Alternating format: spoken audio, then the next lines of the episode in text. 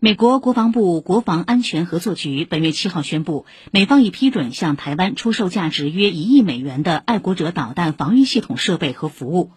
国防部新闻发言人吴谦昨天就此答记者问指出，美国向中国台湾地区出售武器，严重违反一个中国原则和中美三个联合公报，特别是八一七公报规定，粗暴干涉中国内政，危害台海地区和平稳定。中方对此表示强烈不满和坚决反对，向美方提出严正交涉。